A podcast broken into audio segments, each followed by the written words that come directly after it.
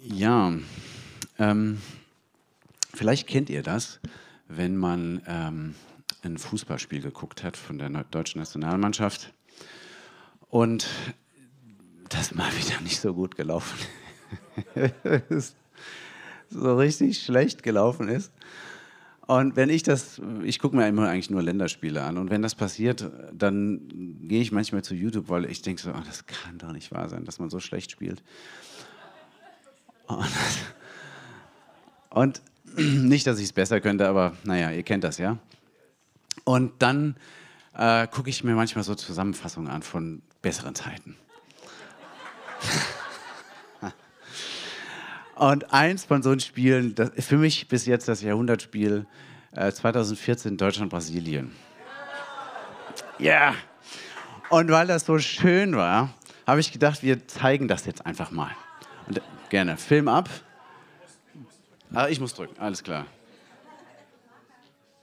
Also, enjoy, lehnt euch zurück.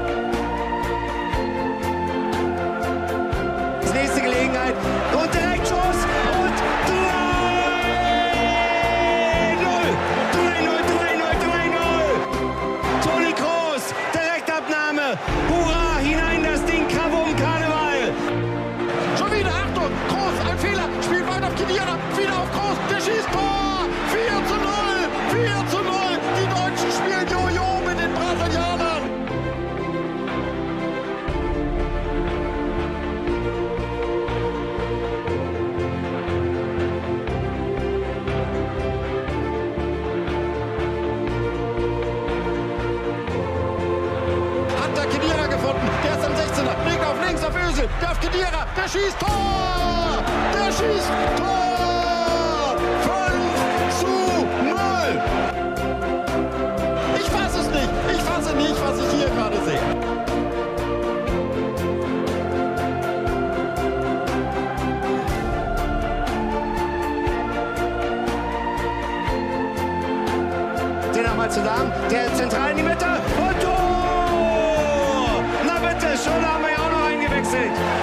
Macht er sein Tor für die deutsche Mannschaft.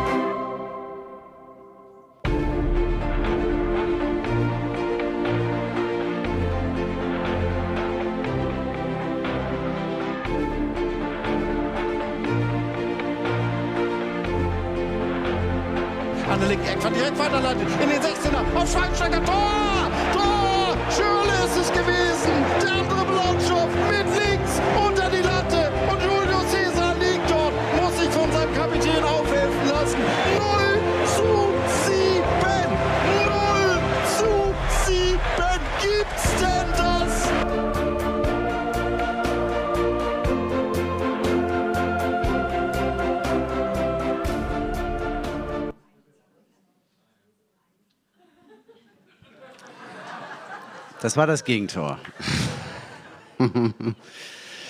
Gut. Ja, das Schöne bei so einem Fußballspiel ist ja, dass alles klar geregelt ist. Es gibt ein Spielfeld, das ist genau abgegrenzt und äh, es gibt klare Regeln. Es gibt Mannschaften, auf der einen Seite eine, auf der anderen Seite die Gegnermannschaft und es gibt auch klare Rollen in der Mannschaft. Die Stürmer schießen Tore, der Tormann hält die Tore hoffentlich und der Schiedsrichter, wenn der Tore schießt, dann ist was schief gegangen. Ähm, und das Ziel ist Sieg. Das ist das Ziel. Und bei so einem Spiel ist das ja sehr eindeutig. Manchmal nicht immer so, aber das ist das Ziel. Und bei Nachfolge ist es sehr ähnlich. So ein Fußballspiel ist in vielen Punkten, nicht in allen natürlich, aber in vielen Punkten sehr ähnlich wie ein Fußballspiel. Da gibt es auch klare, ähm, klare Regeln, es gibt ein klares Spielfeld. Es gibt bei Nachfolge eine Mannschaft auf der einen Seite und eine Mannschaft auf der anderen Seite, eine Gegnermannschaft. Und der Unterschied ist natürlich, da stehen wir als Nachfolger alle auf dem Spielfeld. Da sieht es ein bisschen belebter aus als äh, mit elf Mann. Ähm, aber wir stehen auf dem Spielfeld und es ist alles ziemlich klar definiert bei der Nachfolge. Paulus bezeichnet ähm, Nachfolge deswegen auch als Lauf, zum Beispiel Apostelgeschichte 20, oder als Wettkampf, als, als Wettrennen ähm, in Philippa 3,14. Und sogar als Kampf, nicht nur einmal, mehrfach als Kampf, zum Beispiel 1. Timotheus 6,12, kämpfe den guten Kampf des Glaubens. Also es ist nicht nur ein Spiel, sondern es ist tatsächlich ein Wettrennen, ein Kampf, in dem wir uns befinden. Und dann natürlich die Waffenrüstung, Hardy hat es vorhin schon erwähnt, ähm, ganz bekannte Stelle. Das ist die Ausrüstung von einem Soldaten, die da aufgeführt wird. Es geht wirklich um einen Kampf. Wir stehen in einem Kampf. Und es ist kein Spaß einfach in dem Sinne, eine Spaßveranstaltung. Die Frage ist, ob wir uns dessen bewusst sind und ob wir darauf vorbereitet sind, auf das, was da auf uns zukommt. Vielleicht bist du hier heute Morgen und sagst, hey, ich weiß gar nicht, ob ich überhaupt einen Gegner habe. Ähm, dann haben wir heute Morgen ganz wichtige Neuigkeiten für dich mitgebracht. Und vielleicht sitzt du auch hier und sagst, ich bin echt müde und erschöpft von dem Kampf, von dem Rennen, in dem ich bin. Dann haben wir heute Morgen auch richtig wichtige Nachrichten für dich. Und vielleicht sagst du auch, ey, ich habe keine Ahnung, ich fühle mich mehr so von dem Leben und den Umständen geritten. Ich habe gar nicht den Eindruck, dass ich da Autorität ähm, haben kann über die Umstände und Situationen in meinem Leben. Dann haben wir heute Morgen auch ganz wichtige Nachrichten für dich mitgebracht. Wir wollen heute Morgen mit euch am Hand von Epheserbrief fünf Fragen durchgehen. Die erste Frage, die wir uns anschauen möchten, ist, in welchem Team bin ich überhaupt? Dann, wer bin ich? Und wer ist mein Gegner? Die dritte Frage. Und welche Waffen gebraucht denn mein Gegner? Und was kann ich dagegen tun?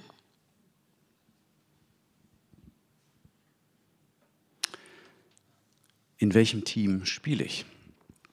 Da ist ja die alles entscheidende Frage, wer ist der Kapitän?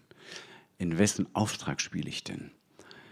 Ähm, in wessen Autorität bin ich auf diesem Spielfeld und kämpfe ich diesen Kampf. Und wir als Nachfolger Jesu, natürlich, wir, Jesus ist unser Kapitän, gar keine Frage. Aber wer ist denn Jesus in diesem Kampf? Jesus ist zunächst einmal der Gott, der Fleisch geworden ist, der als, als Mensch in die Welt gekommen ist, als Gott in die, in die, äh, dann als Mensch in die Welt gekommen ist. Kolosser 2, Vers 9. Denn in Christus lebt die Fülle Gottes in menschlicher Gestalt. Und dann ähm, hat Jesus diesen Gegner, die Gegnermannschaft, äh, besiegt am Kreuz und entwaffnet. Das ist also seine Rolle in diesem Kampf. Kolosser 2, 14 und 15. Er hat die Liste der Anklagen gegen uns gelöscht. Er hat die Anklageschrift genommen und vernichtet, indem er sie ans Kreuz genagelt hat. Auf diese Weise hat Gott die Herrscher und Mächte dieser Welt entwaffnet. Das heißt, der, der Gegner ist besiegt und dann heißt es aber weiter, er hat sie öffentlich bloßgestellt, indem er durch Christus am Kreuz über sie triumphiert hat. Und das ist ein Bild, ähm, das Paulus hier verwendet, das die Leute damals sofort verstanden haben. Das kam aus der Antike und die Römer haben das auch gemacht, äh, dass wenn sie einen Feind besiegt hatten und entwaffnet hatten, dann haben sie ihn äh, gefangen genommen und dann durch die Straßen Roms geführt in einem Triumphzug und sozusagen gedemütigt und dem Volk gezeigt, das ist der Gegner, der uns so zugesetzt hat. Und das beschreibt Paulus, das hat Jesus mit dem Feind getan. Er hat den Feind besiegt, entwaffnet und dann äh, gedemütigt und öffentlich zur Schau gestellt. Also das ist ein ziemlich krasses Bild, was Paulus da verwendet. Dann ist Jesus auferweckt worden von den Toten und wir lesen dann in Epheser 1,20, dass Gott, der Vater, Jesus zu seiner Rechten gesetzt hat. Auch das ist wieder ein Bild aus der Antike.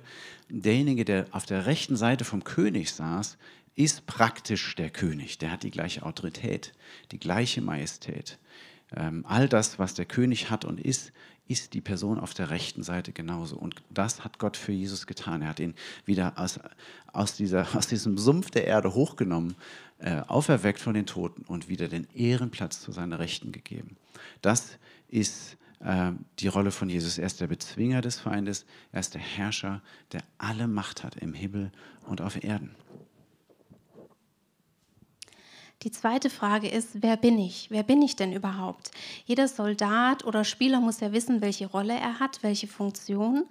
Und bevor Paulus die Waffen, auf die Waffenrüstung eingeht in Epheser 6, klärt er in den voranfolgenden Kapiteln ganz genau, wer wir waren oder wer du warst. Er sagt, ähm, du warst geistlich tot, du warst ohne jede Hoffnung, du warst im Machtbereich der Sünde, du warst dem Satan komplett ausgeliefert, dem Zorn Gottes ausgeliefert und allen Leidenschaften und Begierden dieser Welt schutzlos ausgeliefert. Und dann beschreibt er das, die 180-Grad-Wende. Das, was Jesus dann tut für uns, wer wir dann nachher sind, wenn wir anfangen, Jesus nachzufolgen. Wir sind lebendig gemacht. Wir waren vorher geistlich tot und sind jetzt lebendig gemacht, mit Christus zusammen aus diesem Reich des Todes herausgehoben und lebendig gemacht. Wir haben neues Leben. Und Jesus hat uns eben aus Liebe und Barmherzigkeit freigekauft. Der Preis ist sein Blut aber er hat uns freigekauft. Und weil er uns freigekauft hat, wie das bei einem Kauf so ist, ist, sind wir nachher sein Eigentum. Wir sind Gottes Eigentum durch diesen Kauf, den Jesus da vollzogen hat. Und er hat uns unsere Sünden vergeben und uns gerettet. Und dann hat er uns den Heiligen Geist geschenkt. Ähm, das ist die Kraft und Macht, diese übergroße Kraft, die Jesus von den Toten auferweckt hat, die wirkt jetzt in uns. Und das, das Coole am Heiligen Geist ist ja, dass zum einen, dass er in uns lebt, aber er ist auch das Faustpfand für das, was Gott versprochen hat, dass er auch das alles einhalten wird, jedes einzelne Versprechen einhalten wird, was er gegeben hat, weil er auch den Heiligen Geist uns versprochen hatte. Du bist Gottes neue Schöpfung, komplett neu geschaffen in Christus. Und du bist befähigt zu guten Taten in der Lage dazu, Gutes zu tun. Und was mich immer besonders bewegt, ist, dass wir adoptiert sind. Wir sind in seine Familie hinein adoptiert. Wir sind keine leiblichen Kinder, sondern wir sind jetzt seine Kinder, aber als Adoptivkinder. Und trotzdem haben wir die gleichen Rechte wie Jesus, dem Sohn Gottes. Wir sind Miterben, Römer 8, Vers 17, Miterben von Christus. Und damit sind wir auch ausgerüstet mit dem, was Christus bekommen hat. Er hat Leben, er hat Kraft, er hat Macht, er hat Autorität. Und das steht uns als Miterben von Christus auch zur Verfügung. Genau das Gleiche. Das ist unser Team, und für mich hört sich das ziemlich nach Gewinnerteam an. Ich weiß nicht, wie es euch geht. nach so einem Team, wie wir es eben gesehen haben. Das ist das Gewinnerteam. Wer ist denn das Loser-Team? Ja, Satan und seine Dämonen. Das ist natürlich eine steile Aussage, weil die sehen wir ja nicht. Die sind ja nicht sichtbar. Wie kommst du da drauf? Ja, wir leben ja viele Jahre schon in Afrika und da ist es durch den Animismus, durch den Geisterglaube gar keine Frage, ob es denn die Geister und die Dämonen gibt, diese unsichtbare Welt. Wir erleben das fast täglich, ähm, dass Menschen ähm, von Dämonen beherrscht werden. Wir haben zum Beispiel eine Nachbarin, da kann man fast die Uhr danach stellen, so gegen halb vier fängt sie an zu schreien am Nachmittag und ist ganz wild, hat auch überdimensional viel Kraft und dann braucht es viele Leute aus der Nachbarschaft, um sie wieder runterzubringen. Da fahren wirklich buchstäblich die Dämonen in sie rein. Ähm, wir erleben das auch manchmal selbst, dass wir die Dämonen wirklich sehen in Form von Gestalt. Ähm, eine Nacht zum Beispiel, da bin ich aufgewacht, war total unruhig, ähm, konnte nicht schlafen. Und dann bin ich so durch unser Haus gegangen und war im Zimmer von unserer kleinen Tochter und habe dann nach draußen geschaut und dann stand neben so einem riesen Baum ein Dämon, der war baumhoch und hat mich einfach angeklotzt. Und was die Dämonen machen wollen, ist einem Angst einzuflößen, ein Durcheinander zu bringen, einem weiß zu machen, dass sie stärker sind. Ich habe dann den Christ aufgeweckt und wir haben gemeinsam gebetet und im Namen von Jesus Christus ist dieser Dämon dann auch wieder weggegangen. Aber ihr Lieben, viel wichtiger als unsere persönlichen Erfahrungen ist, was das Wort Gottes über die Dämonen und die unsichtbare Welt sagt. Und da möchte ich euch etwas aus Epheser 6, 11 bis 12 vorlesen.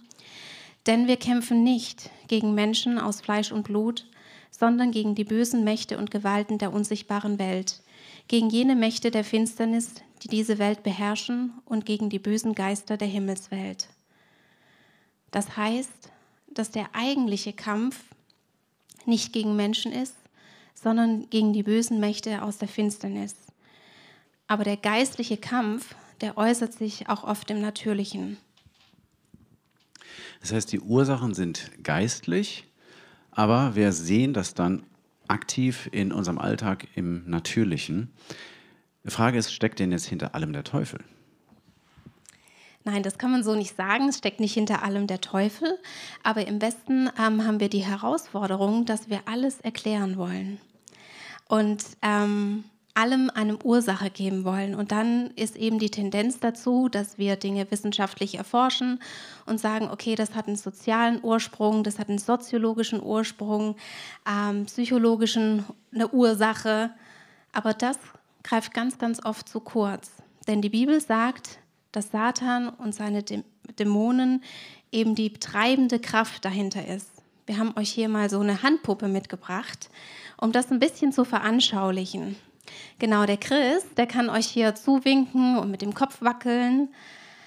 Aber die treibende Kraft dahinter ist seine Hand, die wir im Moment nicht sehen, weil sie bedeckt ist von der Puppe. Und so ähnlich kann man sich das vorstellen mit dieser Macht der Finsternis mit den Dämonen. Wir sehen die Auswirkung, aber ganz oft nicht die treibende Kraft, die dahinter steckt.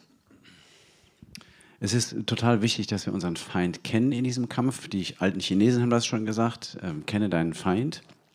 Sonst kannst du den Kampf nicht kämpfen ordentlich. Deswegen ist es total wichtig zu verstehen, gegen wen kämpfe ich denn eigentlich? Was sagt die Bibel denn noch?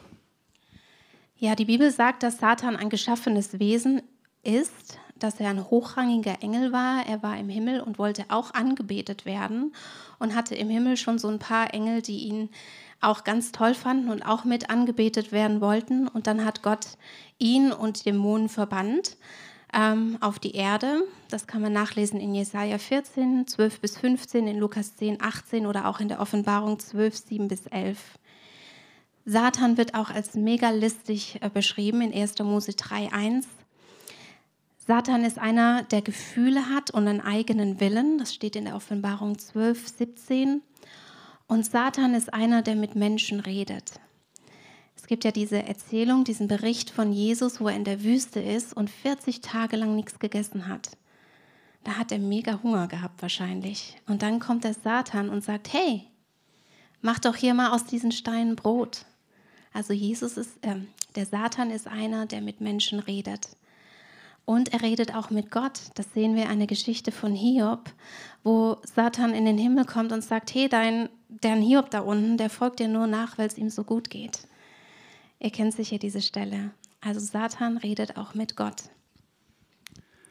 Das verdeutlicht eigentlich, das Wort Gottes ist da ziemlich klar, dass der Feind, der Satan, nicht einfach nur das das dubiose Böse in der Welt ist, das Schlechte, sondern er ist tatsächlich eine Person, der Gefühle hat, der einen Willen hat, der reden kann, also eine Persönlichkeit hat. So ähnlich wie wir, aber eben ein Geistwesen. Ähm, was ist denn sein Ziel? Das Ziel ist, sagt Jesus ähm, in Johannes 10,10, 10, der Dieb kommt, um zu stehlen, zu schlachten und zu vernichten. Ich aber bringe Leben und dies im Überfluss. Das heißt, der Satan ist gegen alles, was von Gott kommt, gegen alles Gute. Wie stellt er das denn an und welche Waffen gebraucht er? Seine Hauptwaffe ist die Lüge. Ähm, Jesus beschreibt ähm, den Feind in Johannes 8, Vers 44 sehr deutlich. Er sagt, er, der Feind, ist ein Lügner und, ein, und der Vater der Lüge. Also er ist durch und durch ist der Feind ein Lügner. Und das sieht man sehr schön dann bei Adam und Eva, wie, ähm, wie das sich verhält.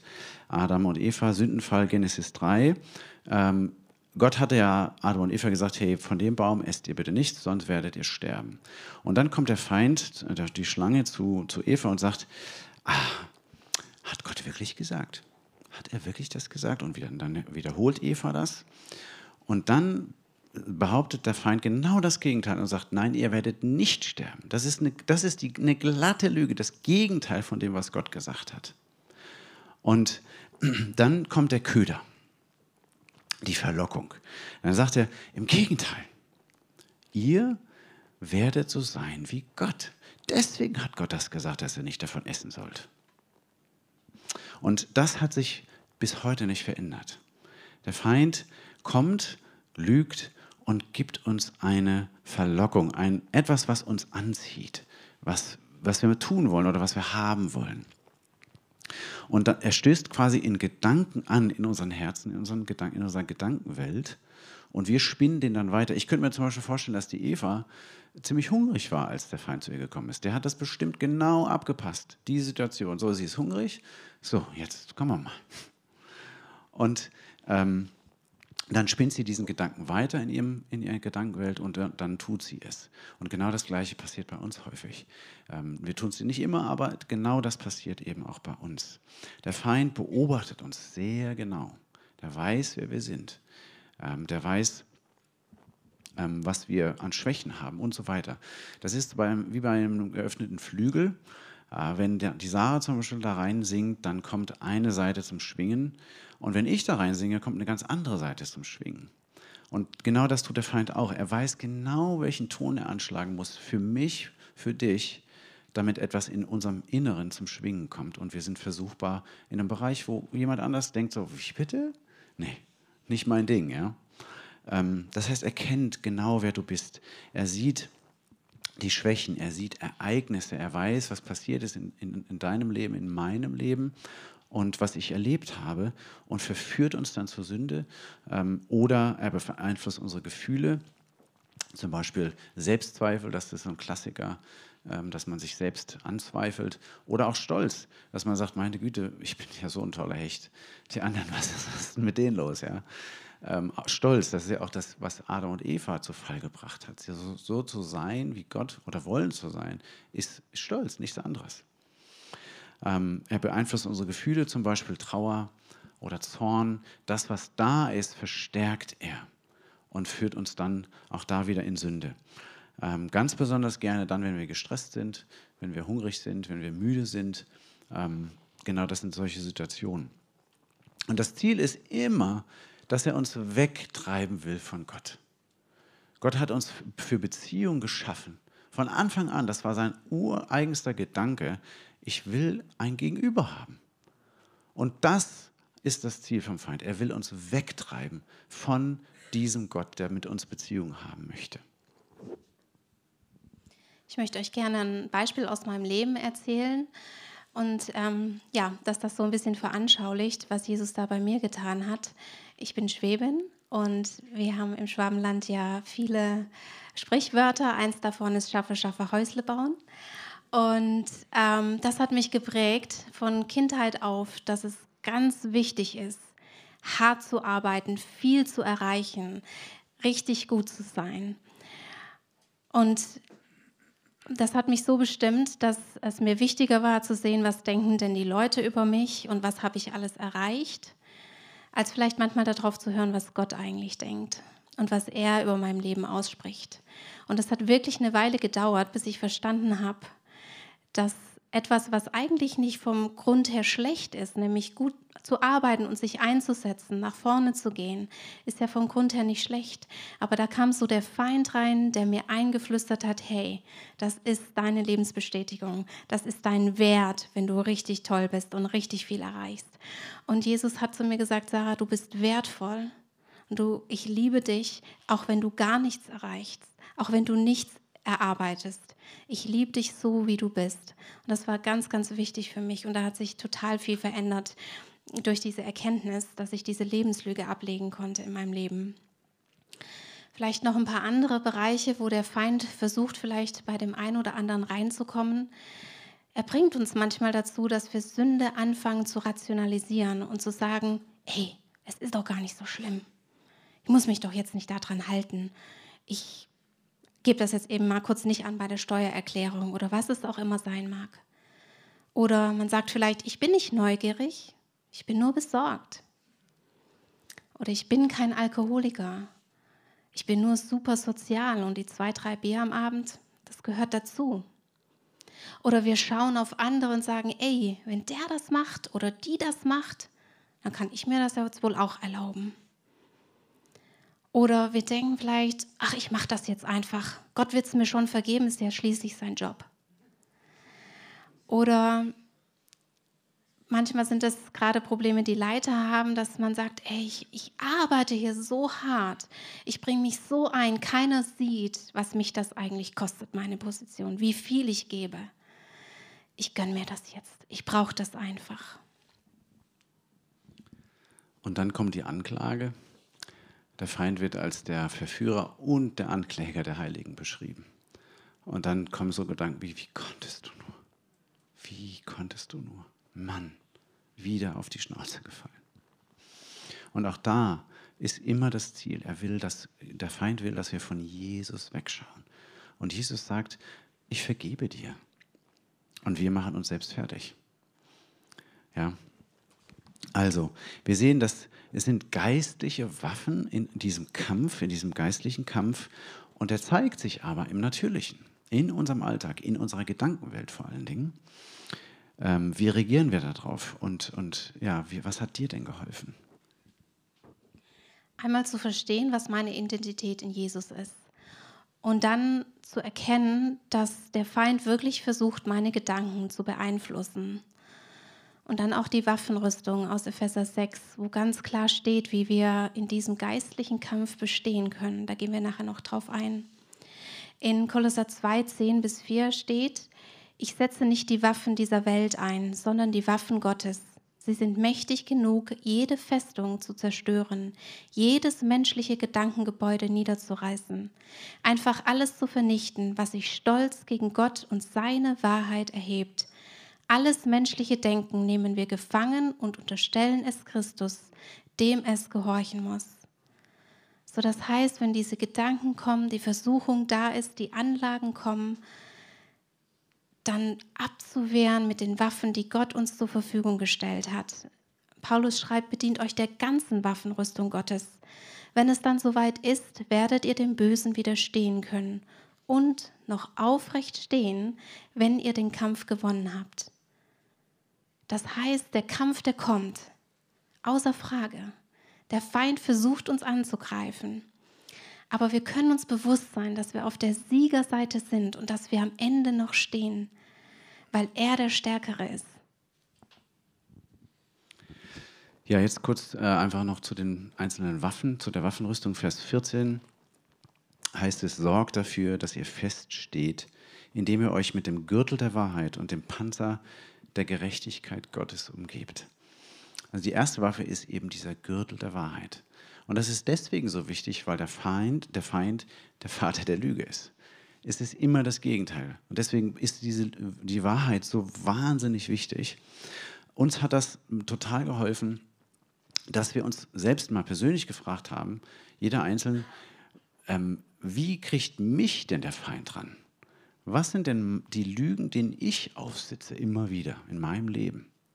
Und das mal aufzulisten. Ich habe das mal hier ähm, aufgelistet. Das ist wahrscheinlich zu klein jetzt zum Lesen. Auf jeden Fall, äh, in der Einspalte habe ich mal die, die Lügen aufgeschrieben auf der linken Seite. Was sind die Lügen, denen, äh, was, wo ich immer wieder äh, da, damit zu tun habe? Und dann in der Mitte, dass man Jesus dann mal fragt, so Jesus, was sagst du denn zu dieser Lüge? Was ist deine Antwort darauf? Und dann in der rechten Spalte, mal zu schauen zu dem Thema, wo ähm, ich immer wieder falle oder wo ich immer wieder auf den Leim gehe. Was sagt das Wort Gottes dazu? Wir sehen ja, dass Jesus, als er versucht wird, nicht einfach nur mit dem Feind redet, sondern er nimmt das Wort Gottes und setzt es ganz bewusst ein, um den Feind abzuwehren und ihn dann zu vertreiben. Genau.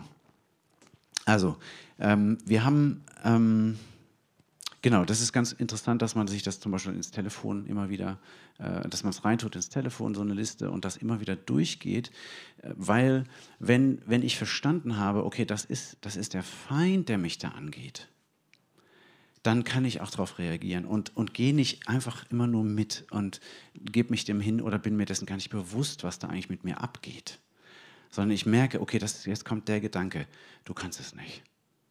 Und dann kann ich sofort reagieren und sagen, okay, stopp. Das ist, was Jesus dazu sagt, aber mit mir kannst du. Und das ist das, was das Wort Gottes dazu sagt. Und deswegen Feind, pass auf, geh weg. Die zweite Waffe ist der Panzer der Gerechtigkeit. Der beschützt vor allem unser Herz. Sprüche 4, 23. Vor allem aber behüte dein Herz, denn dein Herz beeinflusst dein ganzes Leben. Das heißt, es ist eine Aufforderung, ähm, ein Leben zu führen, das Gott ehrt, das sich nach ihm ausstreckt. Epheser 2,2 steht, er, Satan, ist der Geist, der in den Herzen derer wirkt, die Gott nicht gehorchen wollen.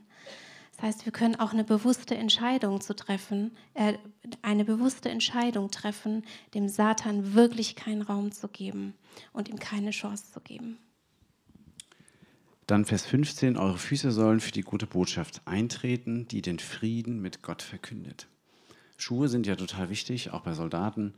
Ähm, man, vielleicht kann man sich das einfach mal vorstellen, wenn die Soldaten sind nachts, liegen im Bett und wenn der Feind das Lager angreift und die erstmal ihre Schuhe anziehen müssen im Dunkeln, irgendwie noch die Schnüre, Senkel und so weiter, da ist der Angriff schon lange vorbei, wenn der Soldat die Schuhe nicht anhat. Und Paulus möchte uns hier ermutigen und sagen, hey, seid vorbereitet.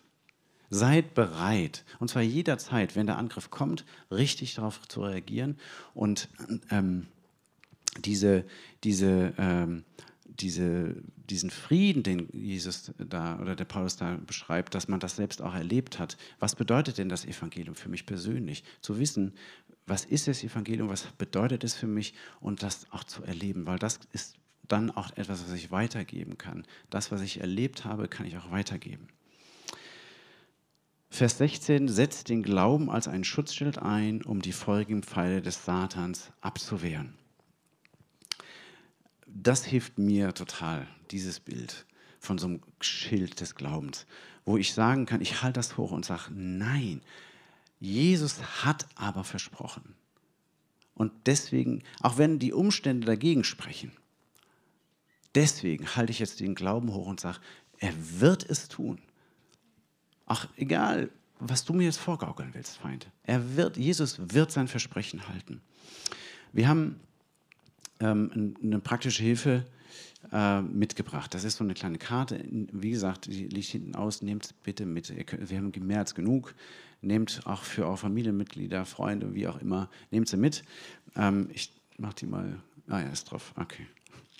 Äh, auf der Vorderseite ist ein Vers zu unserer Identität und auf der Rückseite ist ein äh, kurzes Gebet, das man sprechen kann. Sprecht es auch laut. Der Feind kann zwar Gedanken bei uns reintun, aber er, er muss uns hören, wenn wir antworten.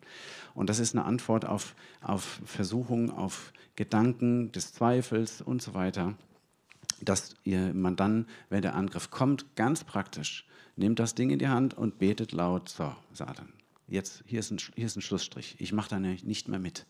Und das hat uns sehr geholfen. Äh, auch dann zum Beispiel in der Familie, wenn es mal wild wird, Kinder werden, sind müde, hungrig, dann kurz als Ehepaar sich hinzusetzen und zu sagen, okay, ähm, wir beten das Gebet und es ist unglaublich, was in der geistlichen Welt oder der Atmosphäre sich verändert, wenn wir dem Feind Einhalt gebieten. Dann Vers 17, ähm, setzt den Helm eurer Rettung auf und nehmt das Wort Gottes eurer äh, euer Schwert, das der Geist euch gibt. Der Helm ist auch sehr wichtig. Ähm, bei einem Soldaten, wenn wir im, am Kopf verletzt werden, dann ist der, im Prinzip der Soldat ja ausgenockt. Ja? Ähm, und wir erinnern uns daran, dass der Feind vor allen Dingen in unserer Gedankenwelt uns angreift. Deswegen ist der Helm so entscheidend wichtig. In 1. Thessalonicher 5, Vers 8 heißt es, wir dagegen, die im Licht leben, wollen einen klaren Kopf behalten. Wir wappnen uns mit Glauben und Liebe und schützen uns mit der Hoffnung auf Erlösung. Das heißt, der Schutz für unseren Verstand ist Hoffnung. Wir, wir, wir, wir haben ein Versprechen von Jesus und das ist noch nicht erfüllt. Wir sind in der, unser, unserem Leben, die äußeren Umstände sprechen noch dagegen. Aber weil ich auf dieses Versprechen hoffen und glauben kann, kann ich, habe ich Hoffnung. Da ist Licht am Ende vom Tunnel. Und deswegen kann ich sagen, kann ich meine Gedanken wieder gerade ausrichten und sagen, so hier, das, da, da will ich hin und nicht hier rechts und links. Ja? Also Hoffnung ähm, ist, ist, Schutz vor, vor, vor den Pfeilen Satans, wie zum Beispiel Depression oder Selbstmitleid, Zweifel, Entmutigung, Misstrauen und all diese ganze, die ganze Palette, die der Feind äh, so hat. Dann das Schwert. Ähm, das Schwert ist ja das Einzige, was eine Offensivwaffe ist. Das andere ist alles Verteidigung, aber mit dem Schwert können wir offensiv vorgehen. Und das ist, wie, wie ich schon gesagt habe, bei Jesus sehr schön zu sehen. Äh, er hat den Feind nicht nur abgewehrt, sondern vertrieben mit dem Wort Gottes. Und deswegen ist auch das so wichtig. Das heißt, lasst uns wirklich das Wort Gottes uns zu Gemüte führen, immer wieder, dass wir es äh, lesen, dass wir da drin leben und dass wir es unseren Kindern auch beibringen, damit, wenn die Angriffe dann kommen, dass wir dann auch sagen können, so, hier, Feind, das hat Jesus gesagt, das sagt Jesaja sonst was, damit wir vorbereitet sind. Vers 18, betet immer und in jeder Situation mit der, Kampf, mit der Kraft des Heiligen Geistes Bleibt wachsam und betet auch beständig für alle, die zu Christus gehören. Das heißt, das Gebet ist ein elementarer Bestandteil von der Waffenrüstung. Das beschreibt so diese intime, intensive Beziehung den, zu Jesus, wenn er sagt, bleibt in mir und ich in euch. Das Gebet ist ein Schlüssel, mit dem wir uns die Fülle Gottes zugänglich machen können. Sie treibt das Reich, das Gebet treibt das Reich der Finsternis zurück. Und wenn wir auf die Knie gehen und sagen, Jesus, mir gehört, dir gehört mein Leben, ich will dir nachfolgen, dann passiert was in der geistlichen Welt. Vers 10, noch ein Wort zum Schluss. Werdet stark durch den Herrn und durch die mächtige Kraft seiner Stärke. Jesus, ihr Lieben, ist unser Sieg. Jesus ist unsere Kraft und er ist unsere Stärke. Seid ganz reich gesegnet. Amen.